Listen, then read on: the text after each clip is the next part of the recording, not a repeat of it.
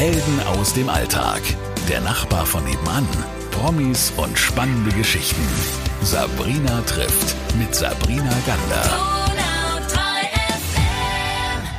Ich freue mich, dass er trotz vieler Termine und vieler Sachen, die er eigentlich um die Ohren hat, Zeit hat und sich auch Zeit nimmt für dieses Interview. Bei mir ist Starkoch, Unternehmer und äh, Podcaster, darüber reden wir später. Johann Lafer, schön, dass du da bist. Hallo Sabrina, grüß dich. Lieber Johann, was, äh, wenn ich das jetzt alles so beschreibe, was du tust, was bist du denn gerade am allermeisten beruflich?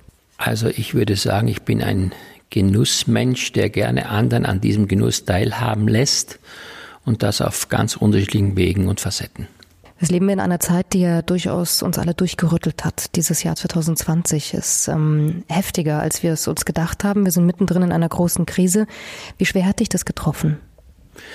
Persönlich natürlich bin ich äh, ja schon sehr, würde ich sagen, nicht beleidigt, aber schon sehr nachdenklich geworden, denn wir haben in den letzten Jahrzehnten doch uns hinlänglich damit beschäftigt, wie wir unser Leben moderner, fortschrittlicher und auch, ich sage jetzt mal, in Ruhe und Frieden gestalten können. Und jetzt kommt etwas, was äh, ja äh, einfach so aus dem Nichts kommt, was vielleicht notwendig war, um bestimmte Dinge wieder auf den Boden der Tatsachen zurückzuführen.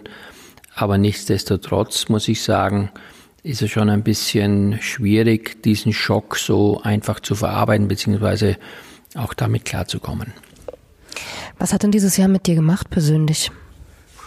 Ja, persönlich sehr viel sogar. Ich denke über vieles nach, was früher bei mir selbstverständlich war. Es sind Werte verlagert worden in Gebieten, die ich so früher ganz anders eingeschätzt habe. Persönlich bei mir ist es so, dass ich mich sehr intensiv damit beschäftige, wie ich äh, entschleunigen kann, wie ich mit der Situation zurechtkomme, wie ich die wahren Werte, die ich persönlich für mich mittlerweile entdeckt habe, auch in ausreichender Form und Zeit genießen kann. Und natürlich letztendlich ist es so, wie kann ich Menschen helfen, die mittlerweile sich mit dem Thema beschäftigen, nämlich das, was ich verkörpere, Genuss, Kochen, äh, wie kann ich denen zur Seite stehen, wie kann ich denen auch mit Rat und Tat zur Seite stehen, also stehen auf einer ganz anderen Art und Weise, nämlich im digitalen Bereich.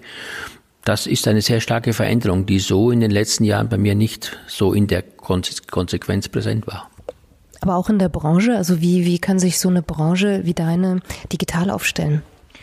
Ja gut, bei uns ist es so, dass wir natürlich schon jetzt äh, uns damit beschäftigen müssen, dass der Mensch zu Hause auch durch das Homeoffice sich wesentlich mehr beschäftigen muss mit der Ernährung. Und wenn wir es jetzt schaffen, Menschen für Inhalt zu begeistern auf dem digitalen Wege, dann glaube ich, schaffen wir es äh, erstens mal, dass wir als Personen eine größere Akzeptanz und Respektanz bekommen.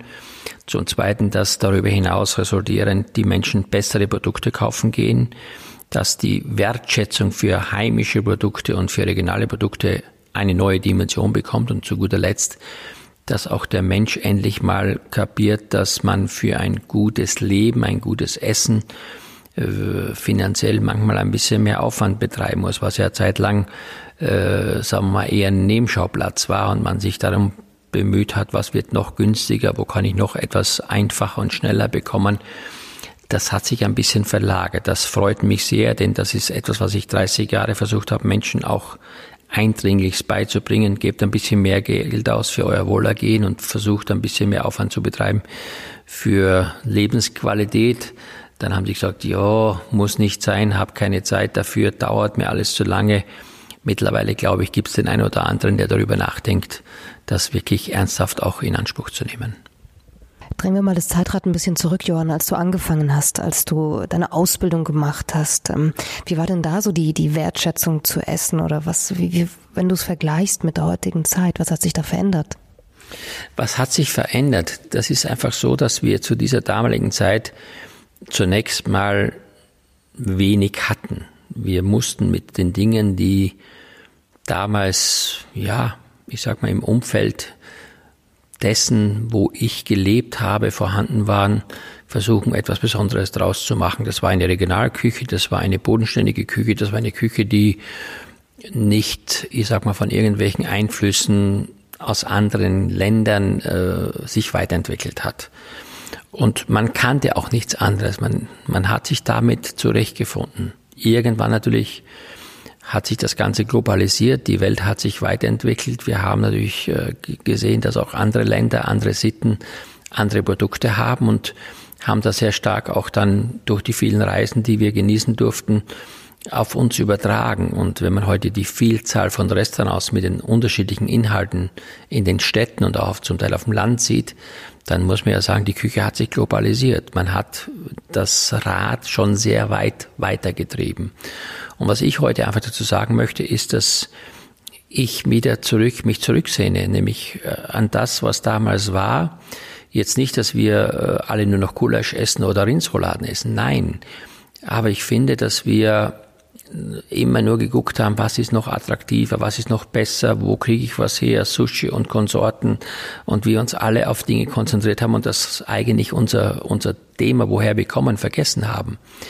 Das hat jetzt wieder neuen Stellenwert bekommen. Also wenn es uns gelingt, eine Mischung aus beiden Situationen, aus der Moderne und aus der Klassik von der Vergangenheit, wieder eine Mischung zu machen, dann glaube ich, sind wir genau auf dem richtigen Wege es gibt nicht das eine Extrem und das andere Extrem, sondern ich glaube, beides zusammen ist wahrscheinlich das, was wir uns für die Zukunft alle wünschen. Du hast erzählt, du bist ähm, in der regionalen Küche jetzt eher aufgewachsen. Für alle, die es nicht wissen, wo, wo und wie bist du denn aufgewachsen? Ja, ich komme gebürtig aus der Oststeiermark. Das ist also ein kleiner Teil der Steiermark im Osten sozusagen. Äh, und dort bin ich auf einem Bauernhof groß geworden und habe natürlich von Kindesbeinen an mitbekommen, was es heißt, Lebensmittel zu verarbeiten, aber erstmal Lebensmittel zu produzieren, denn wir waren ausschließlich, äh, sagen wir mal, versorgt von dem, was wir selber gepflanzt und angebaut haben. Da gab es keinen Supermarkt, wo man dann einfach hingefahren und irgendwas gekauft hat. Das waren nur Ausnahmefälle, Dinge, die wir wirklich nicht selber haben konnten. Und das hat mich wahnsinnig fasziniert, wie man aus bestimmten Dingen etwas ganz Leckeres machen kann das hat mich geprägt. Also ich weiß eben, wie ein guter Apfel schmeckt oder wie eine gute Birne zu schmecken hat. Ja, und äh, das hat mich nie verlassen. Natürlich habe ich auch dann im Laufe meiner Lehr- und Wanderjahre vieles kennenlernen dürfen und auch die Vielfalt der kulinarischen Welt für mich entdeckt. Aber ich glaube, im Innersten unseres Herzens sind wir doch sehr bezogen auf das, was uns geprägt hat, nämlich äh, in den Kindertagen. Und deswegen muss ich sagen, liebe ich es jetzt wieder, dass die Menschen sich ein bisschen zurückbesinnen auf, ja, nicht immer alles haben zu wollen, auch zu Jahreszeiten, wo man das nicht bekommen kann. Erdbeeren wachsen eben im Dezember keine. Und dann freut man sich eben, wenn im Juni die Erdbeeren reif sind bei uns. Und das ist das, was möglicherweise halt Grund hinterlässt, darüber nachzudenken, ob das alles, was in der Vergangenheit so rasant sich entwickelt hat, ob es auch tatsächlich notwendig war und richtig war. Klar, wir brauchen einen Fortschritt, wir brauchen heute bestimmte Prozesse, die die Welt vereinen, das ist ganz klar, die Globalisierung ist nicht aufzuhalten, aber haben wir es vielleicht nicht manchmal übertrieben, das ist die große Frage. Es gibt auch so Gerüche und, und ähm, Düfte. Wenn man sie in die Nase bekommt, dann erinnert einen das sehr an die Kindheit. Was ist das bei dir, wenn du jetzt von diesem Bauernhof erzählst, von der Kindheit? Was gibt es da für Gerüche, wenn du sie heute riechst, wo du das Gefühl hast, Batsch, du bist zurückversetzt worden? Also wenn ich alleine denke an so eine Schüssel aus Kupfer, die das ganze Jahr irgendwie grünspannig in der Ecke lag und dann irgendwann kamen die Früchte und meine Mutter da oben hat darin Marmelade gekocht. Unvorstellbar ein Erlebnis. Oder jeden Samstag wurde in so einem großen Holzbottich, dann wurde das Brot geknetet und dann wurde das in unserem Backofen, also in diesem Holzbackofen dann eingeschossen, sagt man dazu der Duft, der hat dann bestimmt einen Tag angehalten im ganzen Haus von diesem frisch gebackenen Brot. Also man hatte so eine Beziehung zum Produkt. Es war kein anonymes Produkt, sondern man hat mitbekommen, eben wie der Mähdrescher zuerst mal das Korn gedroschen hat, wie man das dann eingelagert hatte, wie man dann das Korn zum Müller gefahren hat, der hat dann das Mehl gemahlen und wie man dann zu Hause aus diesem Mehl äh, dieses Brot hergestellt hat. Das war einfach ein lückenlos nachvollziehbarer Weg der Ökologie. Und das hat mich so dermaßen geprägt, dass ich heute auch dafür plädiere, wenn man etwas tun kann und eine Beziehung zu einem Produkt aufbauen kann, sei es durch den Verkäufer oder sei es zum Hersteller, dann plädiere ich sehr stark dafür, dass man das natürlich auch macht. Jetzt kann in Berlin nicht jeder natürlich zum Bauern gehen, weil die gibt's gar nicht. Aber es gibt ja auch sehr viele ländliche Gegenden, wo man immer das Gefühl hat, alles, was in der Stadt ist, ist modern und zukunftsfähig. Ich würde sagen eher umgekehrt. Es gibt so viele Dinge, die auf dem Land heute noch so im bescheidenen Rahmen, ich sage bewusst manufakturmäßig hergestellt werden, dass eben einfach das Schätze sind, die man gar nicht richtig einordnen kann. Unterstützt man diese Menschen, dann hat man auch eine Zukunft vor sich, die vielleicht nicht abhängig ist immer nur von der Weiterentwicklung. Warum hast du dich oder war das vielleicht der Grund, dass du, dass du dich für diesen Weg zum zur Ausbildung als Koch entschieden hast, weil du so nah an diesen Produkten aufgewachsen bist oder was hat dich denn da überhaupt hingebracht? Also bei mir ganz klar ist es das, dass ich äh, als Kind, ja, ich würde mal sagen, gar keine andere Wahl hatte, als, außer mich damit zu beschäftigen. Und wenn man dann noch eine Mutter hat, die das auch inszeniert und zelebriert hat und auch uns gesagt hat, wenn jetzt im April der Frost kommt und die Marillenbäume abfrieren, dann gibt es keine Marillenknölle im Sommer, dann hat man da nicht nur keine Knödel gehabt, sondern man hatte wirklich gehofft, es kommt kein Frost. Man hat also mitgefiebert mit der Natur und dadurch hat durch das Produkt eine ganz andere Wertschätzung bekommen. Also das war ja dann der Wahnsinn, wenn dann du diese Aprikosen oder Marillen vom Baum geklaubt hast und dann wurden die dann in der Küche verarbeitet. Das ist natürlich so ein vollkommen, wie soll ich sagen, nachvollziehbarer Prozess von der Entstehung bis zum Genuss das ist das, was mich geprägt hat und das ist auch das, was ich am Ende dann für mich entdeckt habe, nämlich der Mutter in der Küche zu helfen, Spaß daran zu haben. Und als dann die Frage kam, ja, was willst du denn mal machen, war es für mich relativ früh klar, Kochen ist etwas, was mich sehr interessiert, was mich fasziniert. Und dann habe ich mich auch entschieden, äh, nach meiner Schulausbildung den Beruf zu lernen. Aber irgendwo muss ja auch eine Portion Ehrgeiz herkommen, weil ich denke, als normaler äh, Koch geht man vielleicht seine Wege, aber du bist ihn ja schon sehr nach oben gegangen. Also Ehrgeiz, glaube ich, das ist Voraussetzung heute für Erfolg bei jedem Beruf, nicht nur in der Gastronomie oder als Koch, sondern überall. Was hat äh, mich vielleicht zu dem gemacht, was ich heute bin, wenn man das überhaupt sagen von sich kann?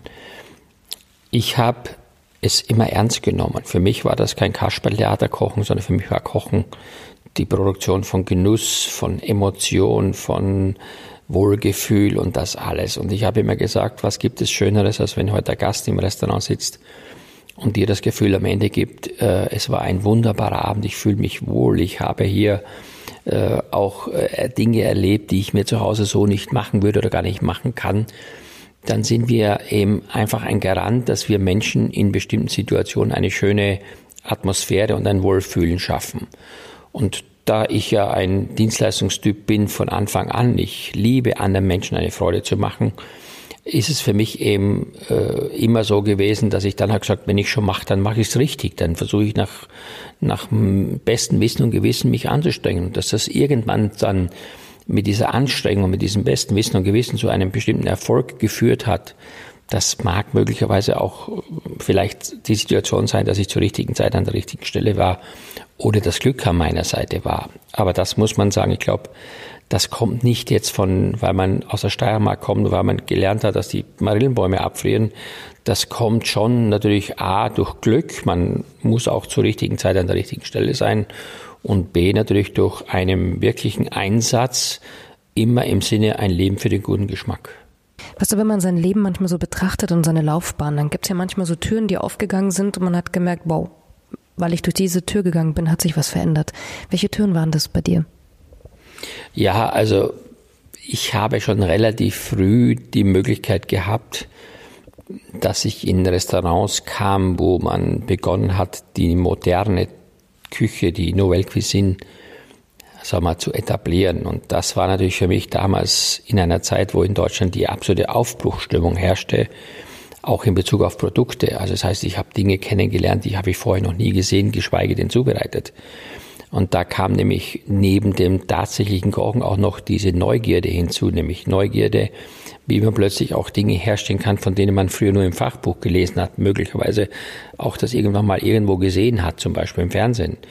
Ja, und das zusammen verbunden mit einer Portion von ich möchte noch mehr machen oder noch besser werden, hat eben dazu geführt, dass es dann bei mir so war, dass ich halt einfach solche Highlights kennenlernen durfte, wie Witzigmann zum Beispiel, der für mich Gottvater auf die Kitchen ist, oder wie ich dann in Paris war, die französische Esskultur kennenlernen durfte in Verbindung mit dem, was ich dort im Bricathlon auch lernen durfte oder wie ich in Amerika war oder in, in Hongkong war und so weiter. Da habe ich einfach gemerkt, das ist so ein Riesenportfolio an, an, an Wissensgebieten, an, an Umsetzungsmöglichkeiten, dass ja für mich das die Voraussetzung war, um auch für sich selber am Ende dann ein Ziel zu definieren, weil man sagt, unter den Voraussetzungen kann ich mich selbst auch darstellen, entwickeln und auch eine Note für mich entdecken, wo dann vielleicht der Gast sagt, da musst du hingehen, weil der Lava macht bestimmte Dinge, die sind, sind ganz gut. Wie schwer ist es denn dann trotzdem, diese, diese Bodenständigkeit, die du ja in dir ähm, hast, ähm, zu vereinen mit Medien, mit TV-Auftritten, mit all dem, was ja da auch alles dazu kommt? Das war so nie geplant. Also die Medien, das Fernsehen, Radio, damit habe ich begonnen. Das kam einfach, weil es offensichtlich wohl an meiner Person in Verbindung mit meiner Stimme lag, dass es mir gelungen ist, bestimmte Dinge zu erklären. Gerade im Radio muss man ja sehr viele Dinge erklären, die, man sie nicht sieht. Im Fernsehen muss ich sagen, das war eher ein holpriger Start. Da war ich am Anfang gar nicht zufrieden. Ich hatte auch ziemlich Ärger, weil ich das Gefühl hatte, dass das, was ich mache, äh, entweder von denen oder von mir nicht richtig zugeordnet wurde. Aber der Zuschauer hat relativ schnell an dem, was ich gemacht habe, Gefallen gefunden. Und das ist immer das heute, was alles entscheidet, ist nämlich der Zuschauer. Wir machen es ja nicht für uns und auch nicht für den Redakteur, sondern der Zuschauer hat diese ominöse Fernbedienung und wenn ich was mache und der Zuschauer macht Klick zu Beginn meiner Sendung, dann kann ich daran nichts ändern, weil dann ist es eben ein Missgefallen dessen, was ich verkörpere oder was ich umsetze. Und da habe ich heute hoffentlich oder Gott sei Dank kein Glück gehabt, dass es sehr viele Leute gibt, die mit meiner Art als Person, mit meinem Inhalt zurechtkommen. Und das ist dann der Garant, dass man dann da bleiben darf, dass es weitergeht. Und dafür bin ich auch sehr dankbar, weil würde der Zuschauer heute sagen, ach, das, was der Lava kocht, interessiert mich nicht oder ich hätte mich nicht auch den Gegebenheiten angepasst, wäre das nie zum Erfolg geworden, weil ich einfach an der Zielgruppe vorbeigearbeitet hätte. Apropos Personen und Persönlichkeiten. Welche Persönlichkeiten, die du getroffen hast, ähm, sind dir nahegegangen, haben dich besonders berührt? Manchmal überraschen einen ja Menschen auch. Da gibt es ganz viele Menschen, die äh, ich kennenlernen durfte durch meine Berufstätigkeit in Zusammenhängen, wo man normalerweise nicht so nah an eine Person drankommt. Ich sag mal, beim Essen und Trinken kommen die Leute zusammen und da kann man auch sehr vieles von Menschen äh, herausbekommen, wahrnehmen und auch, ich sag mal, gefühlsmäßig aufnehmen. Da gibt es ganz, ganz viele Menschen, bei denen ich gedacht hätte, dass für die Essen eher nur eine Nahrungsaufnahme ist, die sich aber dann so geoutet haben, dass sie wirklich ein Leben für den guten Geschmack tatsächlich verkörpern und auch Aufwände betreiben, um das wirklich auch umzusetzen. Also ich denke da zum Beispiel, als ich damals mit Außenminister Kinkl unterwegs war und wir doch sehr negativ beeinflusst waren vor dem Ausdruck deutsche Küche. Wenn man dann im Ausland für Staatsgäste etwas gekocht hat, in, bei der UNO New York, in New York bei der Vollversammlung oder auch darüber hinaus bei anderen Menschen, wenn man das gut macht und auch modern interpretiert, dass es doch die Leute äh, sehr überraschend ansehen, dass sie plötzlich total begeistert sind, weil sie sagen, ach, das hätte ich mir nicht gedacht, ich kenne eigentlich nur Schweinshaxe und Nürnberger Rostbratwürstel, aber jetzt gibt's da einen Koch, der kommt da und macht plötzlich so schöne, interessante und auch moderne Dinge. Und in der Neuzeit jetzt natürlich, ich sage jetzt mal, viele prominente Leute, die heute viel Arbeit haben, für die ist Essen eine Belohnung, für die ist Essen was ganz Besonderes und für die ist Essen nicht nur Nahrungsaufnahme, sondern für die ist Essen ja eine Situation, vorzufinden, wo man entspannen kann, wo man sich wohlfühlt und wo man auch Freude und Leid mit anderen teilen kann. Was ist denn Essen für dich, wenn du zu Hause bist, zur Ruhe kommst? Was zelebrierst du dann? Ja, Essen ist für mich natürlich äh, mehr als nur, dass ich äh, meine ja, Körperzellen oder mein Körpergewicht aufrechterhalte. Essen ist für mich natürlich zunächst mal die Herausforderung, wo kommt das gute Produkt her oder wer hat das besorgt, weil ohne was Gutes kann ich daraus nichts Gutes machen. Das zweite ist natürlich dann natürlich äh, die Nuancen. Es gibt ja viele Sorten von Äpfel, aber den, den richtigen Apfel zur richtigen Zeit mit dem besten Geschmack in der besten Zubereitung zu bekommen, ist so eine Herausforderung, die ich sehr schätze und liebe. Und natürlich nicht zu guter Letzt ist es halt auch dann äh, die Ansprache aller Sinne. Also wenn ich am Tisch sitze und etwas Tolles vor mir habe und ich das mit einem wirklichen Genuss in Ruhe zu mir nehmen darf und mir gegenüber Leute oder, oder an meinem Tisch Leute sitzen, mit denen ich mich gut verstehe, eine Harmonie wahrnehme, dann ist es etwas ganz Besonderes, was äh, nicht nur was mit dem Essen zu tun hat, sondern es ist ein Genuss für alle Sinne. Deswegen bin ich so glücklich, dass ich einen Inhalt verkörpere, der nicht so ganz fremd für die Bevölkerung ist. Wenn ich also jetzt sage, ich wäre Segelflieger, dann mit Sicherheit gibt es einige Segelflieger, mit, dem, mit denen man die Emotionen teilen kann, aber das ist natürlich nicht die breite Masse. Und wenn man über Essen spricht, dann glaube ich, kann man fast mit jedem über gutes Essen sprechen, denn keiner möchte schlecht essen. Jeder interessiert sich dafür und die Emotion beim Essen natürlich ist wichtig, weil, ja, wie soll ich das sagen? Das ist ein Wertegefühl, was das Essen uns vermittelt und was uns auch, wie gesagt, ein gutes Gefühl gibt. Und deswegen ja, ist der Beruf, den ich habe, krisensicher. Die Leute werden immer essen und trinken müssen. Und ich hoffe, dass ich noch lange eben das umsetzen darf, kochen beziehungsweise auch dementsprechend die Atmosphäre zu verkörpern. Bist du gern Gastgeber zu Hause? Ja, sehr. Ich liebe das. Ich liebe Gäste einzuladen. Ich liebe den Gästen etwas Besonderes auf den Tisch zu zaubern. Ich liebe äh, mich mit den Gästen zu unterhalten, weil ich finde, bei Essen und Trinken kommen, wie gesagt, die Leute zusammen. Und so ein Abend äh, ist einfach, oder Mittag, egal, ist einfach was Wunderschönes, weil Essen trägt zum Wohlfühlen bei, die Gespräche tragen zum Wohlfühlen bei. Und wenn man dann noch mit Gleichgesinnten, mit von Interesse her gleichgeprägten Menschen am Tisch sitzt, dann sagt man nicht oft umsonst, Essen und Trinken sind die schönsten Dinge im Leben. Jörn, du hast selbst ja jetzt auch einen Podcast gestartet und äh, bringst genau das mit. Zuhören, sprechen, essen und trinken. Ähm, aber warum machst du es? Was gefällt dir daran? Ich habe einfach Spaß, so ein bisschen zu erfahren in einer entspannten Atmosphäre, wie andere Menschen, denen man nicht vordergründig äh, das, äh, sagen wir mal, anheftet, wie die darauf reagieren, was für die der Genuss bedeutet. Ich meine, ich bin immer auf der produktiven Seite. Ich bin ja meistens der, der für diese Leute was äh, Produktives macht, indem sie das dann genießen können. Aber mich interessiert mal, was müsste ich denn produzieren, um damit ich den anderen Menschen eben zum Genuss verführe, beziehungsweise damit der Mensch glücklich ist. Und ich glaube, jeder hat ja, wenn es um das Thema Genuss insgesamt geht, viele Geschichten zu erzählen. Denn äh, ich sage immer, ja, die schönsten Momente im Leben haben in der Regel ja was mit Feiern zu tun, haben was mit Zweisamkeit zu tun. Ich nehme immer gern das Beispiel, wenn ich heute jemanden kennenlernen möchte, kann ich zwar auch auf der Parkbank mit der Flasche Wasser und einem Butterbrot sitzen, aber jemand das Gefühl zu geben, wir gehen in ein gutes Restaurant, wir setzen uns dahin, wir lassen uns verwöhnen, wir haben Zeit, uns zu entspannen und gleichzeitig auch uns tief in die Augen zu schauen, dann finde ich, ist das etwas, was ja, mit Geld nicht zu bezahlen ist. Und das habe ich jahrelang versucht, eben Menschen dieses, dieses Glück zu bereiten. Und darüber bin ich sehr glücklich und ich möchte es auch weiterhin so machen.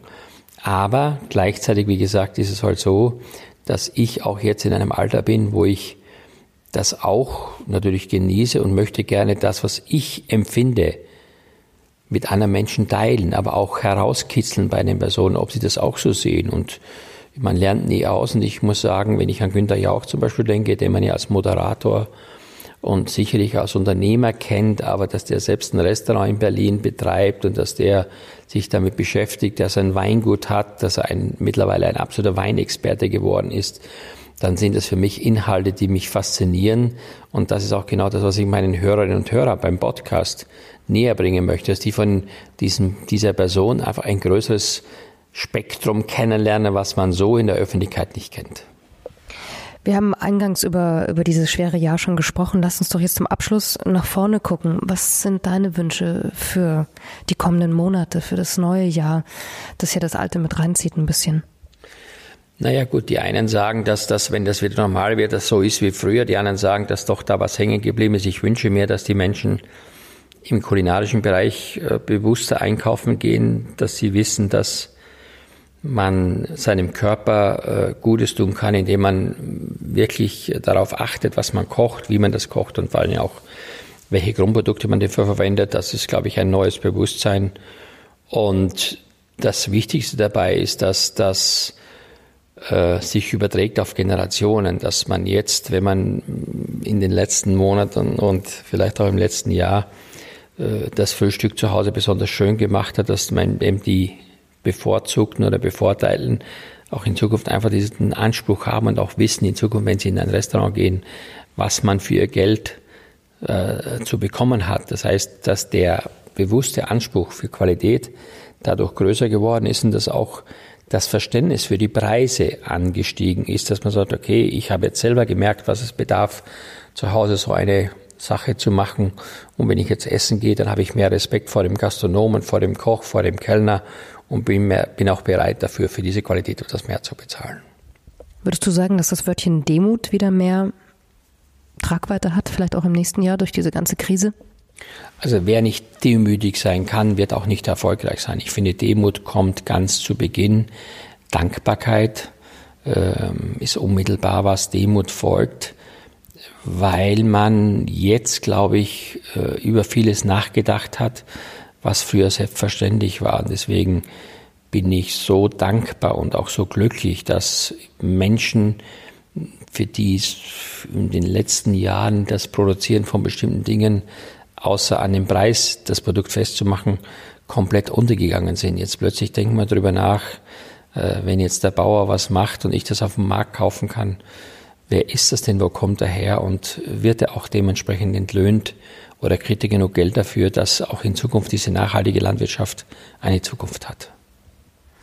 Dann sind wir gespannt, was das neue Jahr bringt. Ich sage danke für deine Zeit, dir alles Gute, bleib gesund und wer dich hören will, kann ja jetzt deinen Podcast hören. Ja, und ich sage auch herzlichen Dank für das tolle Gespräch, Sabrina, und bis zum nächsten Mal. Helden aus dem Alltag. Der Nachbar von nebenan. Promis und spannende Geschichten. Sabrina trifft mit Sabrina Gander.